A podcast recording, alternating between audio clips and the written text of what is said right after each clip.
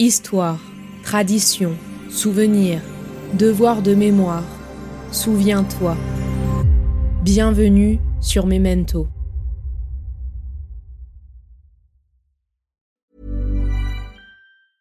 I'm Sandra, and I'm just the professional your small business was looking for. But you didn't hire me because you didn't use LinkedIn jobs. LinkedIn has professionals you can't find anywhere else, including those who aren't actively looking for a new job but might be open to the perfect role, like me. In a given month, over 70% of LinkedIn users don't visit other leading job sites. So if you're not looking on LinkedIn, you'll miss out on great candidates like Sandra. Start hiring professionals like a professional. Post your free job on linkedin.com/people slash people today. Burrow's furniture is built for the way you live. From ensuring easy assembly and disassembly to honoring highly requested new colors for their award-winning seating, they always have their customers in mind. Their modular seating is made out of durable materials to last and grow with you. And with Burrow, you always get fast, free shipping. Get up to 60% off during Burrow's Memorial Day sale at burrow.com slash ACAST. That's burrow.com slash ACAST. burrow.com slash ACAST.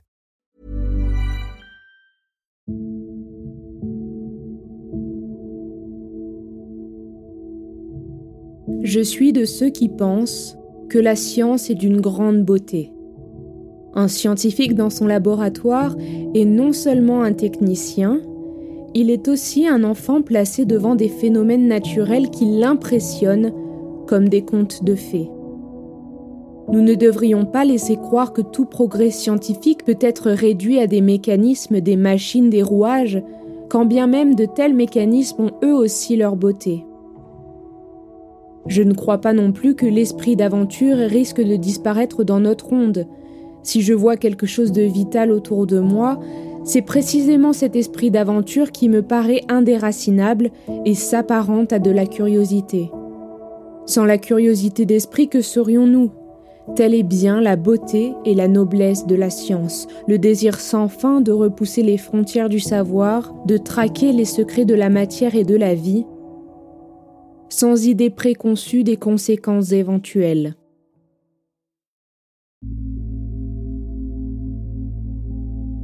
J'ai choisi de vous parler de Marie Curie aujourd'hui car son histoire m'avait terriblement intriguée lorsque j'ai vu le film de Marjane Satrapi, Radioactive, sorti en 2019. Et j'ai même été étonnée du fait de ne pas connaître cette histoire avant de visionner ce film. Pourquoi? Parce qu'on ne mentionne que très rapidement son histoire et ses découvertes dans nos cours de chimie. De plus, la radioactivité est très peu abordée dans nos cours de sciences alors qu'elle est partout autour de nous. Pourquoi n'écrire qu'un court paragraphe sur la seule personne à avoir obtenu deux prix Nobel dans deux disciplines différentes? Vous allez l'entendre, Marie Curie est bien plus que quelques lignes dans un cours de lycée, et je pense qu'elle a bel et bien sa place dans mon recueil sonore. Alors aujourd'hui, dans Memento, toujours dans ce travail de mémoire, je vous propose un nouveau format que j'aimerais explorer au fil du temps, une collection de documentaires sonores autour des personnalités qui ont marqué l'histoire des sciences grâce à leurs découvertes, leurs idées, leurs théories ou leurs inventions. Et donc dans ce premier portrait, je vous propose de découvrir la passionnante histoire de Marie Curie, celle de son mari Pierre, ainsi de ceux qui l'ont entourée de près ou de loin dans sa vie de femme scientifique au milieu d'un monde d'hommes, ainsi que l'apparition de la notion de radioactivité dans le langage scientifique. Pour vous raconter cette histoire, je tends mon micro à Marc Amrich, ancien inspecteur nucléaire au commissariat à l'énergie atomique et aux énergies alternatives et travaillant dans le domaine de la radioprotection depuis plus de 30 ans. Il continue de travailler dans son domaine de prédilection en proposant des audits, des conseils, des expertises et des formations. Il fera également partie de l'équipe d'ingénieurs chargée d'expertiser, d'analyser et de contrôler pas moins de 3000 objets afin de vérifier leur taux de radioactivité qui se trouvait dans le laboratoire de Marie Curie, qui est devenu aujourd'hui le musée Curie à Paris.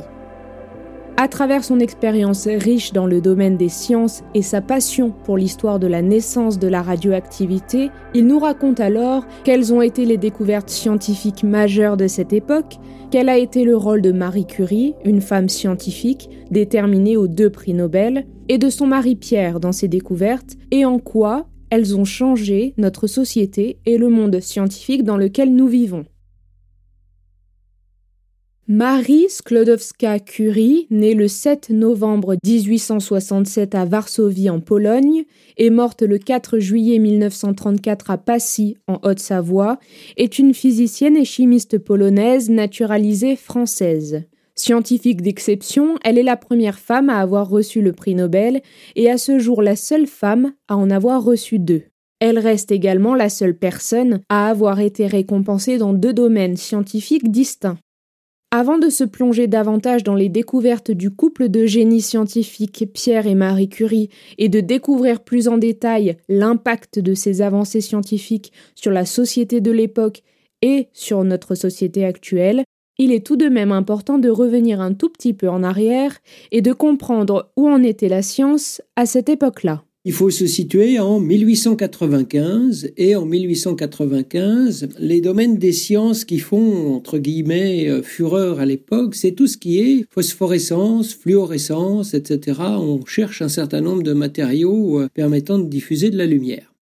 Willem Röntgen, donc, euh, en utilisant des plaques, on va dire, photoluminescentes, découvre que, en fait, un certain nombre de rayonnements émis par euh, le tube qu'il utilise. C'est qu'une grosse ampoule électrique en fait, mais sur lequel il y a une cible massive épaisse dedans. Eh bien, il y a des rayons qui sortent de son ampoule et en fait, ça donne de la luminescence sur ses écrans. Alors, comme il connaît pas ce type de rayons, on n'a pas l'idée de ces rayons-là, il les appelle X. Et oui, les rayons X, ça vient de là, parce que X, c'est l'inconnu en mathématiques. Euh, Röntgen, ne connaissant pas ces, éléments, les baptise du nom de rayons X.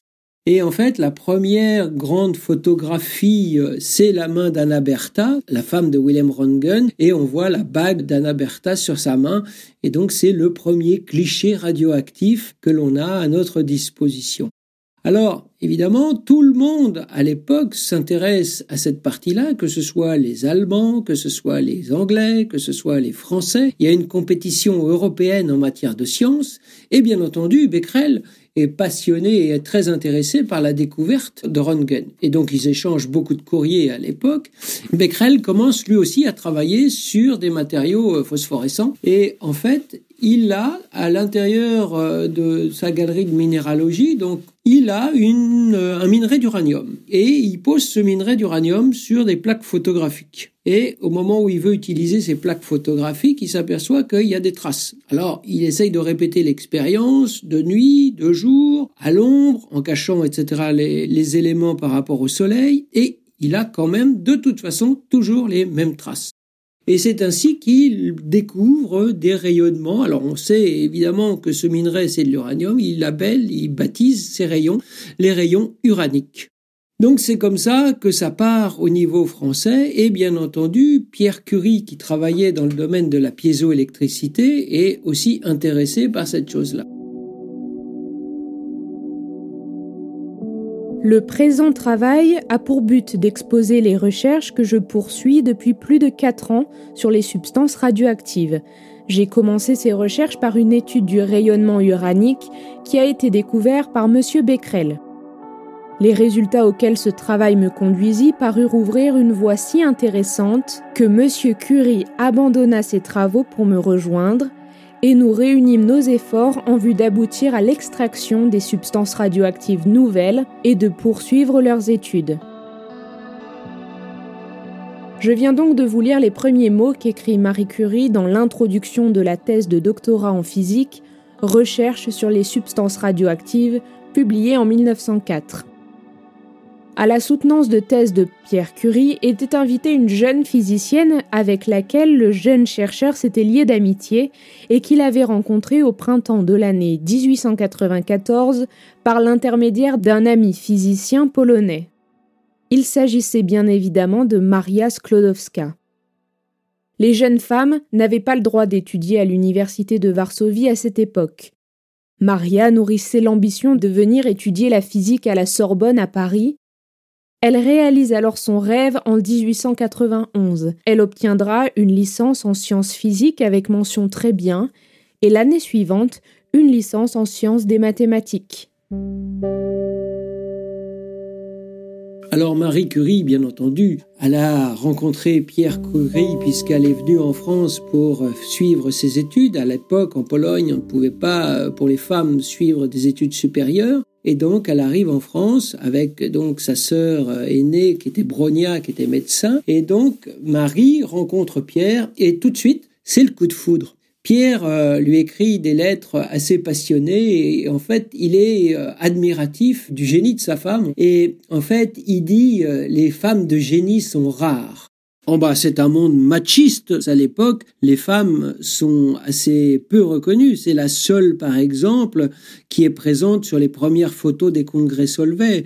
La photo de 1933, il y a trois femmes présentes sur la photo. Il y a donc Marie Curie, qui est au centre. Il y a Irène Curie, sa fille, bien sûr, puisqu'elle aura un prix Nobel juste après. Et il y aura Lise Meitner. Alors Lise Meitner est aussi un personnage fondamental en matière de recherche. C'est pour ça que quand je vais d'ailleurs faire des conférences dans les lycées ou les collèges, je dis aux filles, ne vous fermez pas la voie des sciences. C'est une voie où les femmes ont excellé, euh, évidemment, à leur niveau. Marie Curie, elle s'est assumée parce que bah, c'était une femme extrêmement brillante. son mari l'admirait énormément sur ses cartes de visite personnelles, c'est Madame Pierre Curie. Et effectivement, euh, cette femme et cet homme vont se trouver, entre guillemets, et vont avoir un, but commun, continuer ses recherches dans le domaine de l'utilisation de l'uranium. Ça va être donc le sujet de thèse de Marie Curie, donc l'utilisation donc de ce minerai et de la découverte des rayons uraniques par Becquerel puisque c'est avec euh, ces matériaux-là qu'ils vont commencer leurs expériences. Alors Pierre Curie avec son frère Jacques, ils sont spécialistes de la piézoélectricité et euh, Pierre Curie a développé un appareil à partir d'un système de, quartz et un système d'électricité pour permettre justement de faire des mesures. Il se trouve que le quartz, quand vous excitez un tout petit peu le quartz avec un courant, ça donne effectivement une déviation au niveau d'un courant électrique. Donc c'est à partir de cette découverte-là ils ont mis en évidence effectivement les propriétés de l'uranium. Et puis au fur et à mesure, donc, ils constatent quand même un certain nombre de choses, c'est que l'uranium, ben, il n'est pas tout seul. En fait, ils vont commencer à faire de la chimie. En réalité, ils vont essayer de séparer les éléments chimiques. Et c'est à ce moment-là, donc, qu'ils constatent que ben, l'uranium, quand on sépare les éléments les uns des autres, on va trouver d'autres éléments chimiques. Et c'est justement la découverte, en fait, du radium et du polonium. Polonium, évidemment, puisque Marie étant polonaise. En plus, étant donné que la Pologne n'existait quasiment plus juste à ce moment-là, donc ça permet aussi de notifier aussi au niveau, on va dire, un peu politique, quand même le fait que la Pologne existe encore, au moins par ses recherches. Et donc, c'est Marie Curie qui va baptiser ce phénomène radioactivité.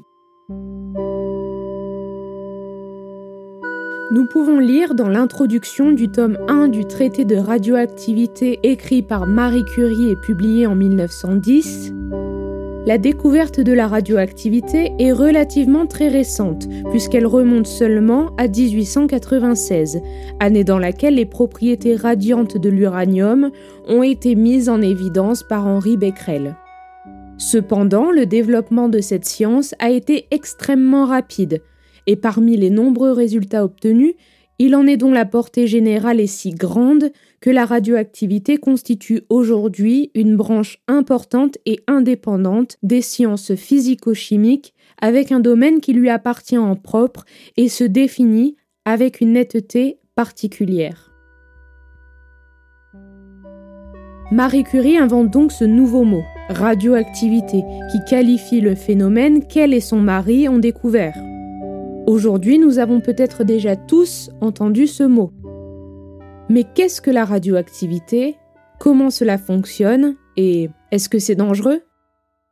Alors, pour faire simple, la radioactivité, ça se traduit par l'émission de rayonnement. Ces rayonnements, pour l'instant, on les connaît pas, on sait qu'ils impriment les plaques photographiques, mais c'est la traduction de l'émission d'une certaine quantité d'énergie, en fait, par ces matériaux. Alors, si on refait un tout petit peu de science, aujourd'hui, on connaît au niveau mondial 118 éléments chimiques. Parmi ces 118, il y en a 89 qui existent à l'état naturel et parmi ces 89 qui existent à l'état naturel, 81 d'entre eux possèdent des atomes qui sont stables, qui ne vont pas bouger, ils ont été constitués, ils ne se modifient pas. En fait, la radioactivité, on constate que l'atome, quand il est constitué, il est en déséquilibre. Alors, les constituants de l'atome, pour en prendre le noyau, le centre, la partie centrale, est constituée par des particules qu'on appelle les protons et les neutrons.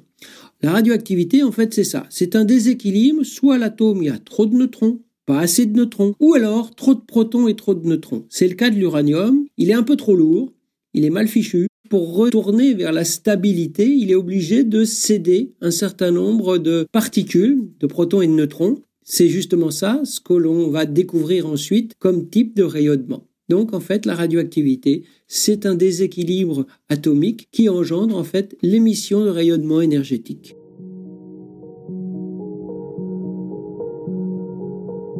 Quand Pierre et Marie ont publié leur découverte, à ce moment-là, tout le monde commence à s'intéresser à la question et vous avez en Angleterre un autre savant qui est très important dans le tableau, Lord Ernest Rutherford qui lui va noter et va déterminer la qualité de ces différents rayonnements. C'est lui qui va découvrir ce qu'on appelle le rayonnement alpha et le rayonnement bêta. Donc c'est juste l'année d'après, donc la radioactivité c'est 1898, euh, c'est 1896 pardon, pour les rayonnements alpha bêta c'est 1898 et automatiquement tout le monde commence à chercher dans ces domaines-là. En 1899, on identifie l'électron justement, c'est Gigi Thomson qui va identifier ça. En 1900, un Français, Paul Villard, va lui identifier le rayonnement gamma. Et c'est à partir de là seulement qu'on commence à voir un certain nombre de publications et surtout les effets et en particulier les effets des rayons X sur le corps humain.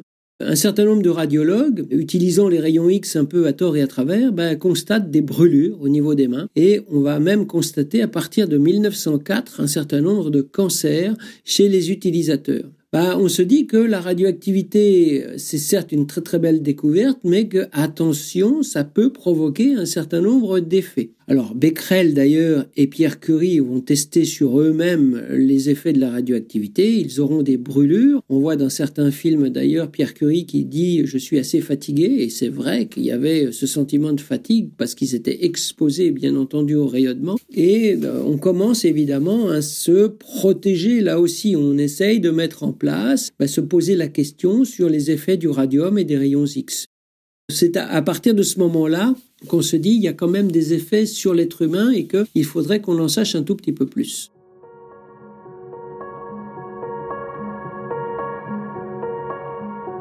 Paul Besson écrira dans son ouvrage Le radium et la radioactivité La radioactivité de la matière ouvre des horizons nouveaux, non seulement aux physiciens, mais aux chimistes, aux mécaniciens, aux philosophes, aux physiologistes et aux médecins.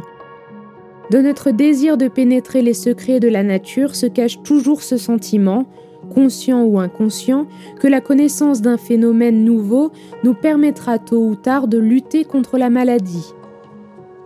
L'extrême énergie des substances radioactives pour détruire la matière vivante doit rendre extrêmement prudent l'opérateur qui les emploie sur l'homme on voit quelle réelle importance a le mouvement scientifique produit par la découverte de Monsieur et Madame Curie. Nous avons pensé bien faire en donnant une place assez large à l'étude de l'emploi médical du radium.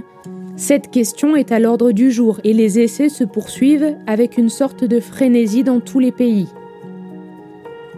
Nous remercions Monsieur et Madame Curie de la constante amabilité qu'ils nous ont toujours témoignée en nous fournissant les documents les plus importants et notamment la thèse si remarquablement soutenue par Madame Curie devant la Faculté des sciences de Paris à laquelle nous avons fait les plus grands emprunts car notre ouvrage est fait du leur.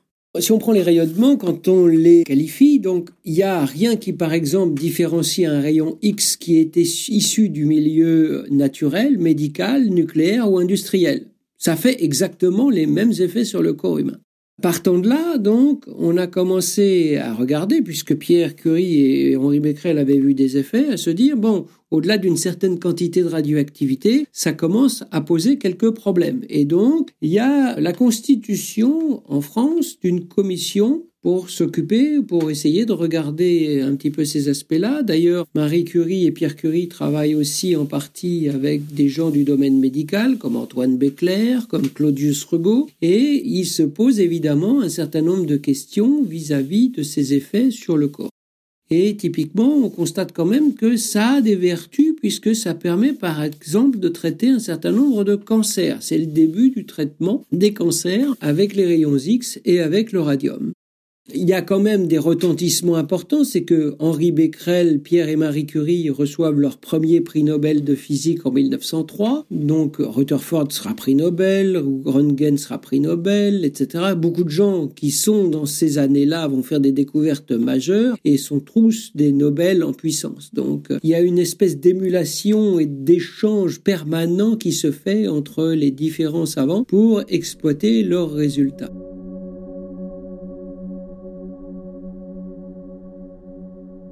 À l'époque, du coup, ça donne un certain nombre d'idées à d'autres personnes de faire la publicité sur le radium. Et les publicités sur le radium, on va les multiplier, on va en avoir tout un tas et en pensant que le radium est bénéfique pour la santé. On n'a pas encore défini la quantité et on s'apercevra d'ailleurs que ça posera un certain nombre de problèmes et on en mettra dans euh, les eaux de boisson, les crèmes de beauté, le dentifrice, le savon, et ça devient une espèce de mode.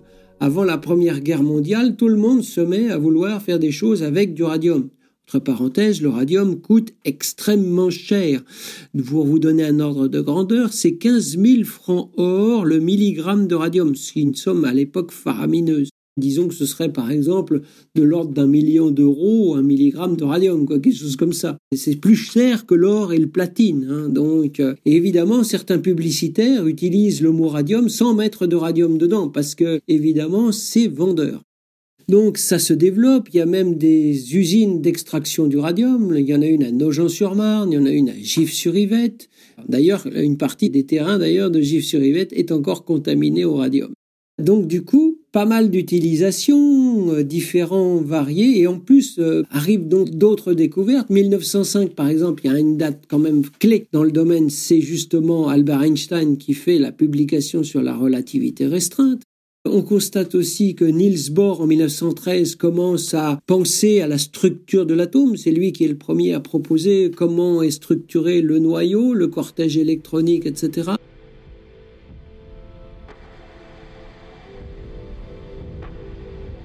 Le samedi 1er août 1914, entre 16h et 17h30, la France apprenait qu'elle entrait en guerre.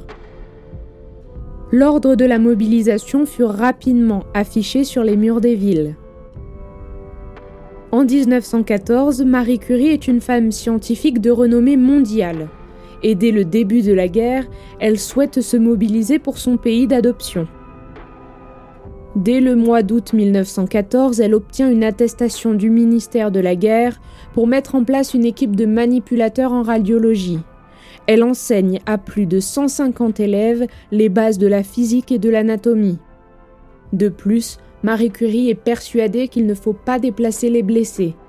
Elle va donc créer des unités radiologiques mobiles avec le matériel nécessaire.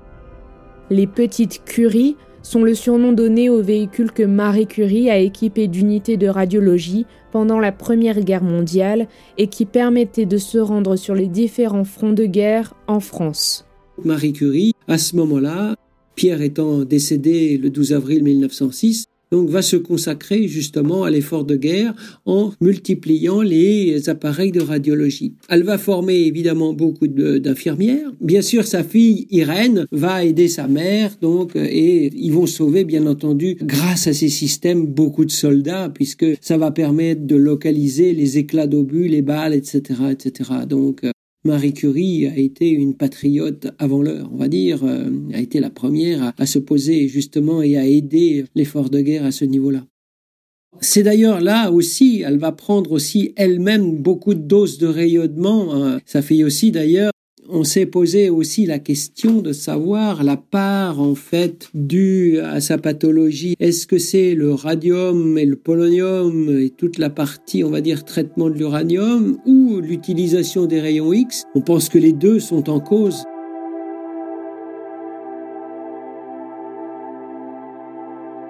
Le projet Manhattan est le nom de code du projet de recherche qui produisit la première bombe atomique pendant la Seconde Guerre mondiale.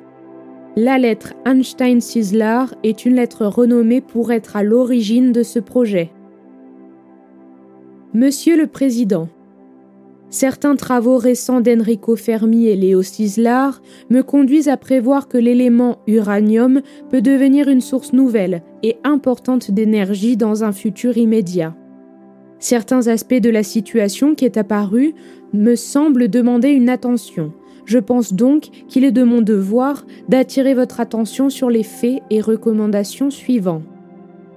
Ces quatre derniers mois, il est devenu possible, grâce aux travaux de M. Joliot en France, de déclencher une réaction en chaîne nucléaire avec de grandes quantités d'uranium. Grâce à elle, une grande quantité d'énergie et de nouveaux éléments similaires au radium pourraient être produits.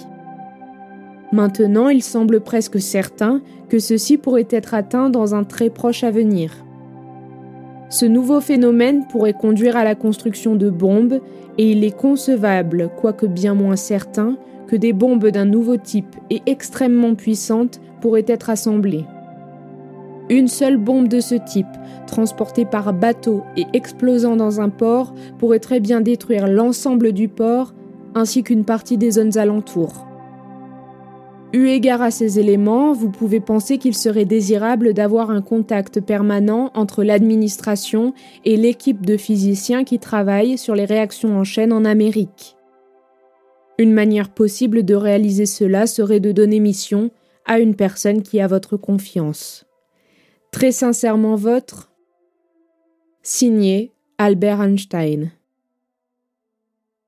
Petit à petit, les scientifiques commençaient donc à se rendre compte de l'impact et du potentiel de la radioactivité.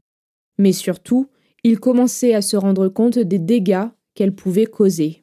Quand euh, Frédéric Joliot et Irène Curie reçoivent le prix Nobel en 1935 pour la découverte de la radioactivité artificielle, au moment du discours, Frédéric Joliot dit les applications euh, pouvant fournir de l'énergie de ce type de radioactivité pourraient être incommensurables. Il avait l'idée, il avait la vision d'ailleurs. Frédéric Joliot était peut-être le premier à s'en émouvoir. Ensuite, il y a eu Albert Einstein, bien sûr, qui a écrit au président des États-Unis Roosevelt pour ne pas continuer la course à la bombe. Donc, euh, en réalité, il savait, il avait l'intuition, en tout cas, suite aux travaux qu'ils avaient tous faits dans le domaine, que ça pouvait présenter effectivement un certain danger. Enfin, ils échangeaient avec les gens du projet Manhattan en particulier, puisque il y a quand même deux prix Nobel qui étaient à la barre, en dehors de Oppenheimer, qui était le responsable de l'ensemble du projet, mais il y avait quand même Enrico Fermi, l'italien, et Léo Szilard, le hongrois, qui étaient à la manœuvre pour justement concevoir le premier réacteur nucléaire aux États-Unis et donc faire de l'extraction justement d'uranium 235 et de plutonium 239. Albert Einstein le savait parfaitement puisque la lettre ouverte à, Roosevelt le mentionnait spécifiquement. Il s'en, inquiétait fortement, disons.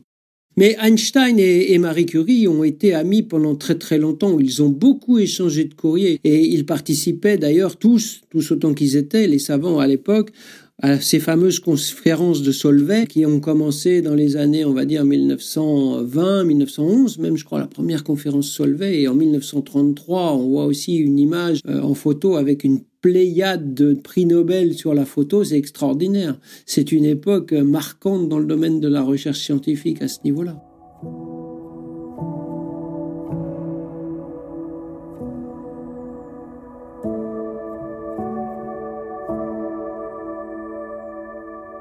Ce n'est pas sans hésitation que j'ai accepté d'écrire la biographie de Pierre Curie. J'aurais préféré confier cette tâche à quelques parents ou amis d'enfance qui eût connu de près son existence, aussi bien dans ses plus jeunes années que par la suite. Jacques Curie, frère et compagnon de jeunesse de Pierre, lié à lui par la plus tendre affection, ne crut pas pouvoir assumer cette tâche.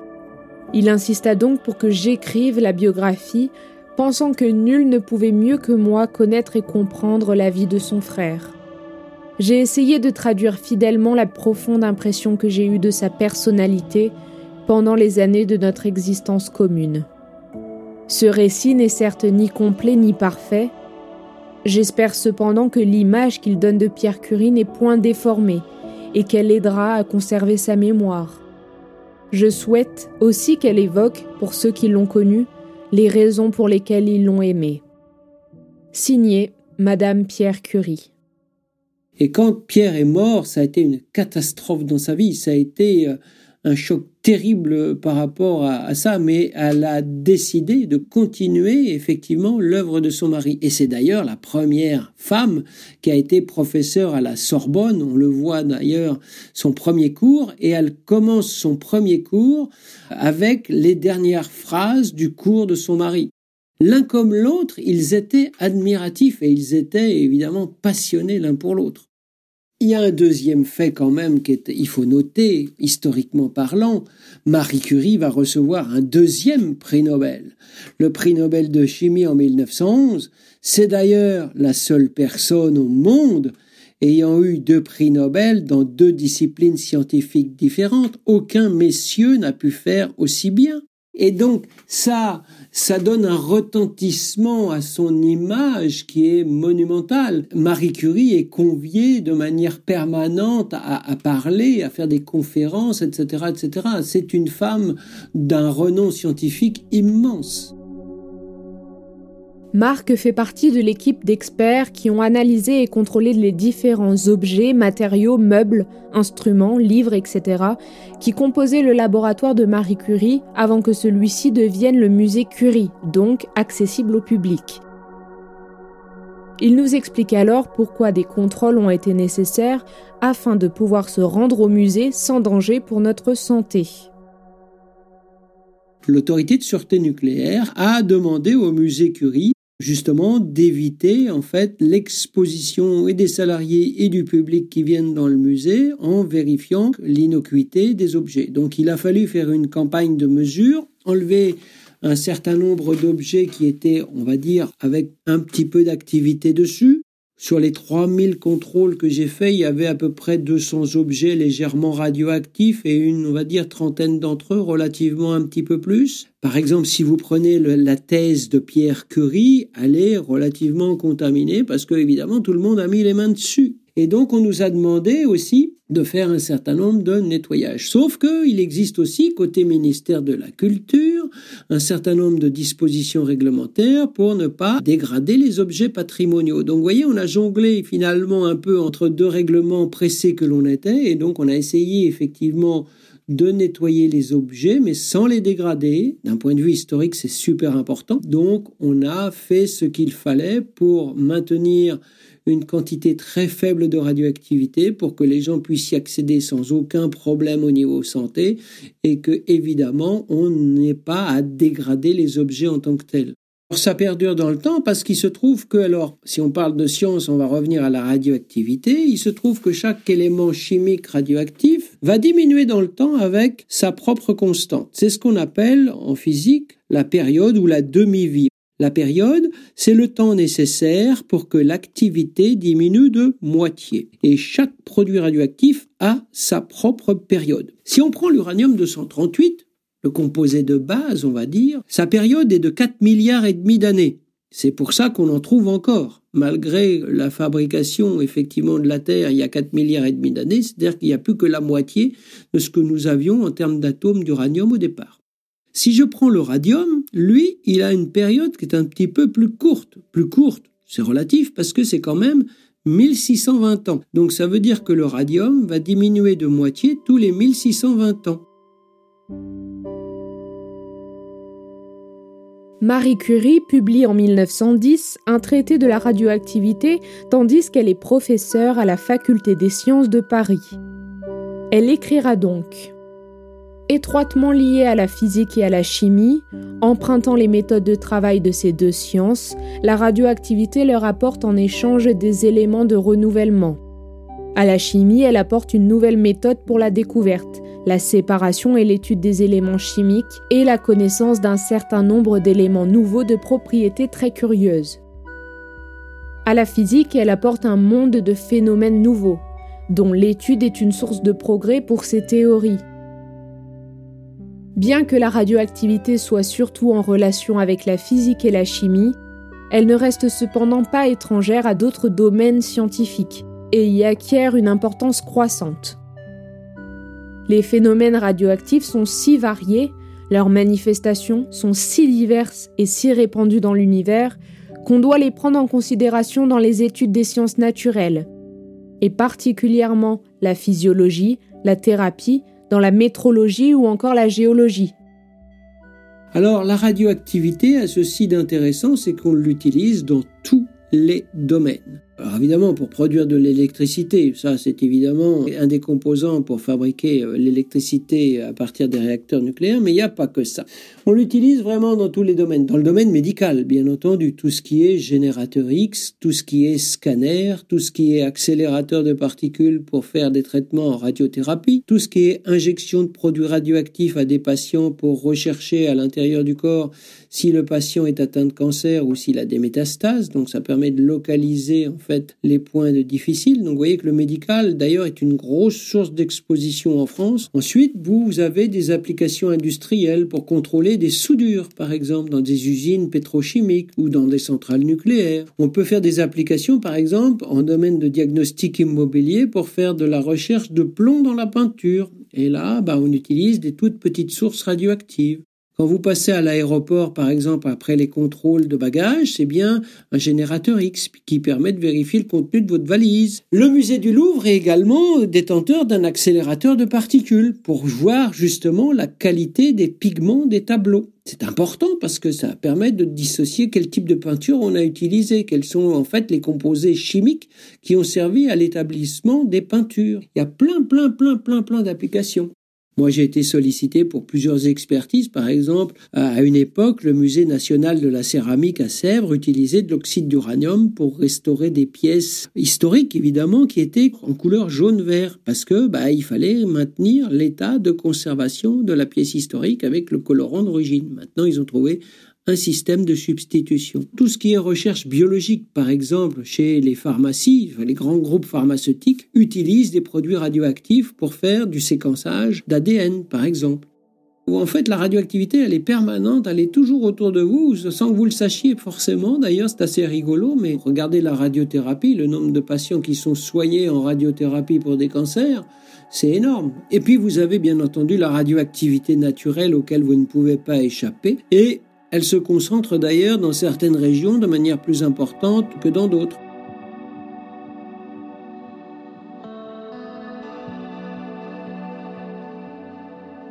Quand les rayonnements sont émis, donc l'atome se transforme, se désintègre. Donc ce qu'on appelle la désintégration par unité de temps, c'est ça la quantité d'activité. Et l'unité, on a donné son nom bien sûr à cette unité, c'est le becquerel. Un becquerel correspond à une désintégration, une transformation d'un atome par seconde. Donc en fait, c'est une toute petite quantité d'activité. L'homme d'ailleurs est en fait une source radioactive. Sans le savoir, on a à peu près, pour moi qui pèse 80 kg, 8000 becquerels. Donc à chaque seconde, j'ai 8000 atomes radioactifs qui se transforment dans mon corps. Il y a en particulier du potassium 40 et du carbone 14. Alors, évidemment, les becquerels, quand on a beaucoup de becquerels, ça commence à devenir un peu embêtant. Par exemple, Pierre et Marie Curie, ils ont manipulé 37 milliards de becquerels quand il y avait un gramme de radium. Et évidemment, ça a eu des effets sur eux. Mais c'est pas ce que nous on utilise pour quantifier les dangers. Pour quantifier les dangers, on veut savoir que finalement ces rayonnements qui sont émis vont nous, vont nous toucher. Donc ça va laisser de l'énergie à l'intérieur du corps.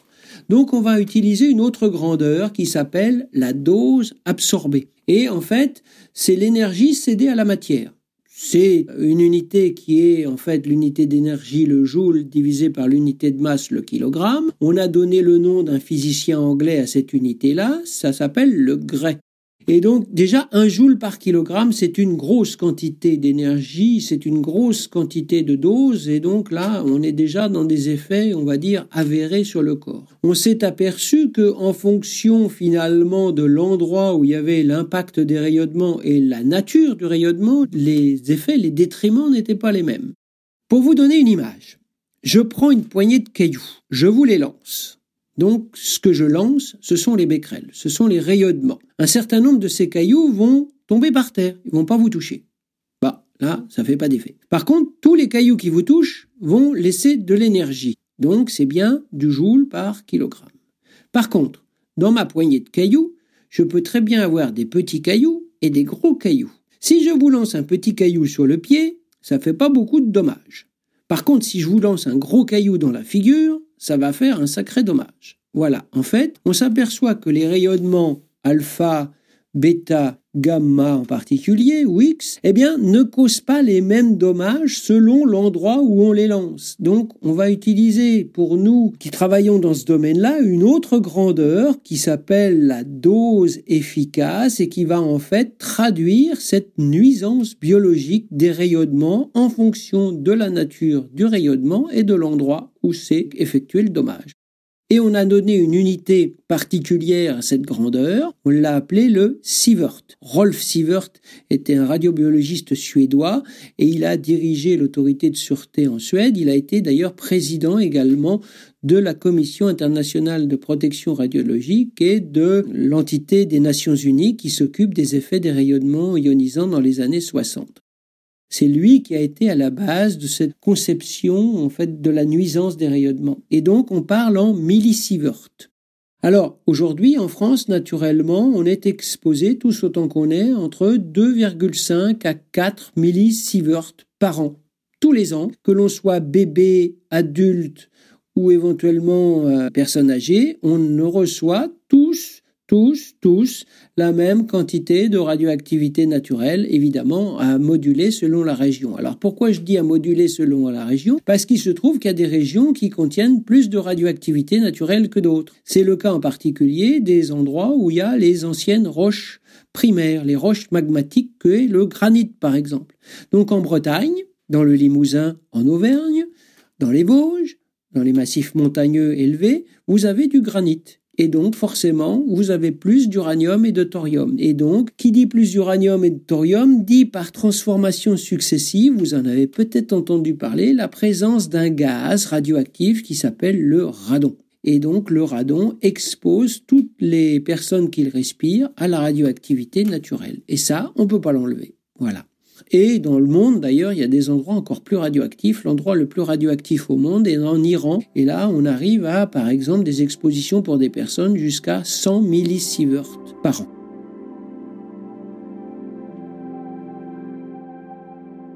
Donc en fait, la part de notre exposition, elle vient des rayonnements qui viennent du sol à cause de l'uranium, à cause du radon, des rayonnements qui viennent du ciel parce qu'il se trouve que les étoiles et le soleil envoient tout un tas de rayonnements effectivement nocifs. Thomas Pesquet, par exemple, qui va retourner sur la Station spatiale internationale, lui, il est exposé tous les jours, qu'il est là-haut, à 1 millisievert par jour. Voilà, donc effectivement, c'est complètement naturel. Et ensuite, bah, vous avez un certain nombre de produits que vous avez, que vous mangez, que vous respirez, et qui sont présents naturellement parlant, et que l'on ne peut pas évidemment enlever comme ça. Mais c'est comme ça, la radioactivité, on ne peut pas s'en dispenser. Et finalement, on s'aperçoit que tous les jours de notre vie, bah, l'exposition dite industrielle, due à des activités humaines, bah c'est assez minime, c'est très très faible, c'est 0,05 millisieverts par an. À l'inverse, pour le médical, chaque Français reçoit en moyenne par an par habitant, alors il y a des gens qui ne passent aucun examen radiologique, donc ils ont zéro, mais il y en a qui en passent plus, on est exposé à peu près à 1,5 millisieverts par an et par habitant. Donc vous voyez que finalement, la contribution, on va dire, aussi bien nucléaire industrielle, elle est extrêmement minimisée par rapport à tout le reste. Pierre Curie dira lors de la conférence Nobel en 1903 On peut concevoir que dans des mains criminelles, le radium puisse devenir très dangereux. Et ici, On peut se demander si l'humanité a avantage à connaître les secrets de la nature, si elle est mûre pour en profiter ou si cette connaissance ne lui sera pas nuisible. L'exemple des découvertes de Nobel est caractéristique. Les explosifs puissants ont permis aux hommes de faire des travaux admirables. Ils sont aussi un moyen terrible de destruction entre les mains de grands criminels qui amenaient les peuples vers la guerre. Je suis de ceux qui pensent, avec Nobel, que l'humanité tirera plus de bien que de mal des découvertes nouvelles. Pour terminer cette discussion autour du portrait de Marie Curie et de tout ce qui gravite autour de la notion de radioactivité, j'ai demandé à mon invité de me dire en quoi, selon lui, cette découverte de la radioactivité et des éléments radioactifs permet-elle une avancée dans le monde scientifique? Pourquoi même aujourd'hui, cela reste révolutionnaire? Même des siècles après, ne serait-ce que par exemple les applications médicales dans l'utilisation des rayonnements, ça c'est finalement un phénomène fondamental parce que ça a permis évidemment de soigner beaucoup de gens et d'allonger même probablement la durée de la vie humaine. Par des diagnostics appropriés, on arrive effectivement à pouvoir mettre en place un système de soins. Donc après, que ce soit après en diagnostic ou même en thérapie, ça permet effectivement d'éviter bah, que les gens euh, meurent plus tôt, hein, c'est clair donc là, ça a permis euh, très notablement d'allonger la vie humaine par rapport à tout ce qu'on a pu faire dans le domaine médical. Après, les applications industrielles, je dirais que c'est effectivement très intéressant, mais c'est peut-être moins, on va dire, fondamental que la partie médicale. Ceci dit, il y a toujours des choses intéressantes puisque on a trouvé qu'effectivement, en faisant de l'énergie nucléaire, on arrivait à faire de l'électricité. Alors, l'étape suivante, peut espérer que ça débouche quand même quelque part, c'est que pour l'instant, en termes de production d'électricité, on utilise le fait de casser des noyaux d'uranium, ça s'appelle la fission, mais on sait qu'il existe aussi un autre phénomène qui s'appelle la fusion, c'est coller les atomes légers les uns avec les autres. Ce que fait très bien le Soleil d'ailleurs, ce que font très bien les étoiles. Donc il y a des machines existantes, ça c'est une grosse avancée scientifique parce que là, en termes d'énergie, si on arrive réellement à faire marcher cet appareil-là, c'est la garantie d'avoir de l'énergie, on va dire, relativement presque illimitée. Donc c'est ça, ce sont des avancées majeures dans le domaine, mais c'est parce qu'on est passé aussi par toutes les phases précédentes que l'on a pu découvrir ça. Et toutes les découvertes finalement, que ce soit par exemple le neutron en 1932 par James Chadwick, c'est lui qui a permis à Frédéric et Irène Joliot de découvrir la radioactivité artificielle, c'est lui qui a permis aussi de découvrir la fission de l'atome, etc., etc. Et à chaque fois, quand il y a une découverte fondamentale, ça permet de faire des progrès.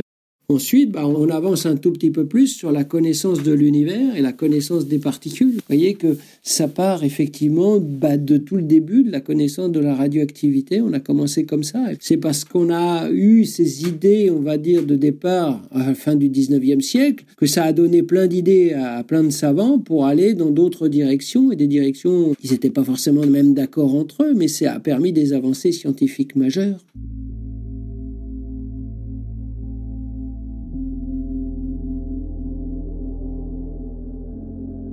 Si vous voulez en savoir plus sur la radioactivité et pouvoir suivre également les différentes actualités scientifiques autour de ce domaine, Marc a co-créé un site internet qui s'appelle Radioprotection Circus, un site professionnel qui s'adapte tout à fait au grand public.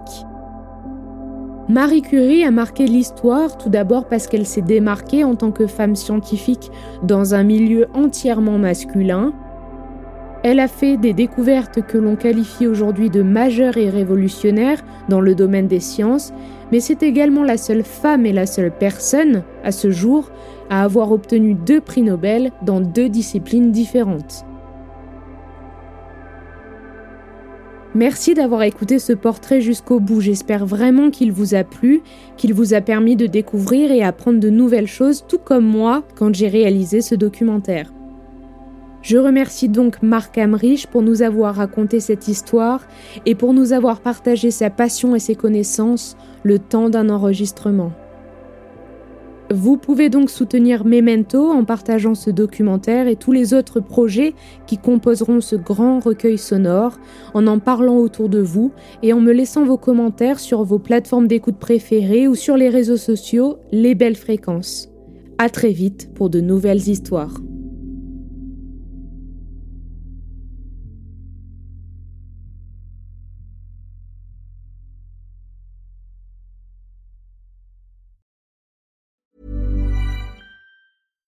If you're looking for plump lips that last, you need to know about Juvederm lip fillers. With Juvederm Volbella XC and Juvederm Ultra XC, your lip look, whether it's subtle or bold, can last up to one full year with optimal treatment and no additional maintenance. Find a licensed specialist and see if it's right for you at juvederm.com today. That's J U V E D E R M.com. Add fullness to lips in adults over 21 with Juvederm Volbella XC or Juvederm Ultra XC. Do not use if you have severe allergies or a history of severe allergic reactions, or if you're allergic to lidocaine or the proteins used in Juvederm. Tell your doctor if you have a history of scarring or taking medicines that decrease the body's immune response or that can prolong bleeding. Common side effects include injection site redness, swelling, pain, tenderness, firmness, lumps, bumps, bruising, discoloration, or itching. As with all fillers, there's a rare risk of unintentional injection into a blood vessel, which can cause vision abnormalities, blindness, stroke, temporary scabs, or scarring. For full important safety information, visit juvederm.com.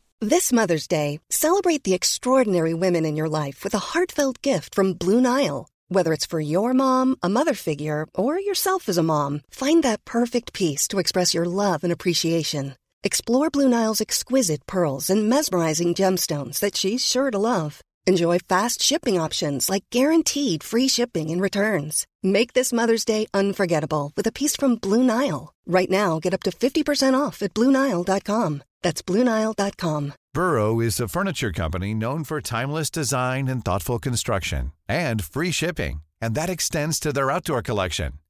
Their outdoor furniture is built to withstand the elements, featuring rust-proof stainless steel hardware, weather-ready teak, and quick-dry foam cushions. For Memorial Day, get 15% off your Burrow purchase at burrow.com slash ACAST and up to 25% off outdoor. That's up to 25% off outdoor furniture at burrow.com slash ACAST. Wow. Nice. Yeah. What you're hearing are the sounds of people everywhere putting on Bombas socks, underwear, and t-shirts made from absurdly soft materials that feel like plush clouds. Yeah, that plush.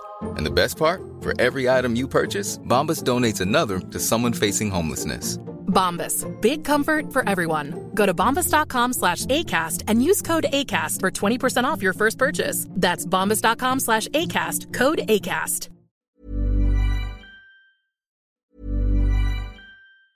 Mom deserves the best, and there's no better place to shop for Mother's Day than Whole Foods Market. They're your destination for unbeatable savings, from premium gifts to show-stopping flowers and irresistible desserts. Start by saving 33% with Prime on all body care and candles. Then get a 15-stem bunch of tulips for just $9.99 each with Prime. Round out Mom's menu with festive rosé, irresistible berry chantilly cake, and more special treats. Come celebrate Mother's Day at Whole Foods Market.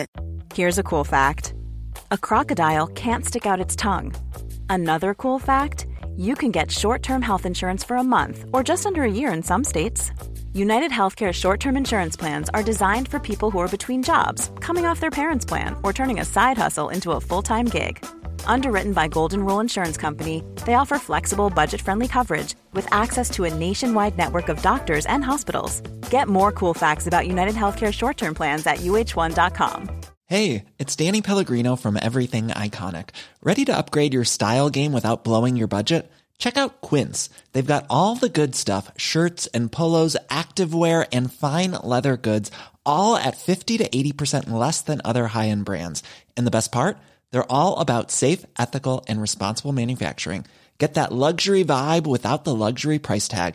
Hit up quince.com slash upgrade for free shipping and 365 day returns on your next order. That's quince.com slash upgrade.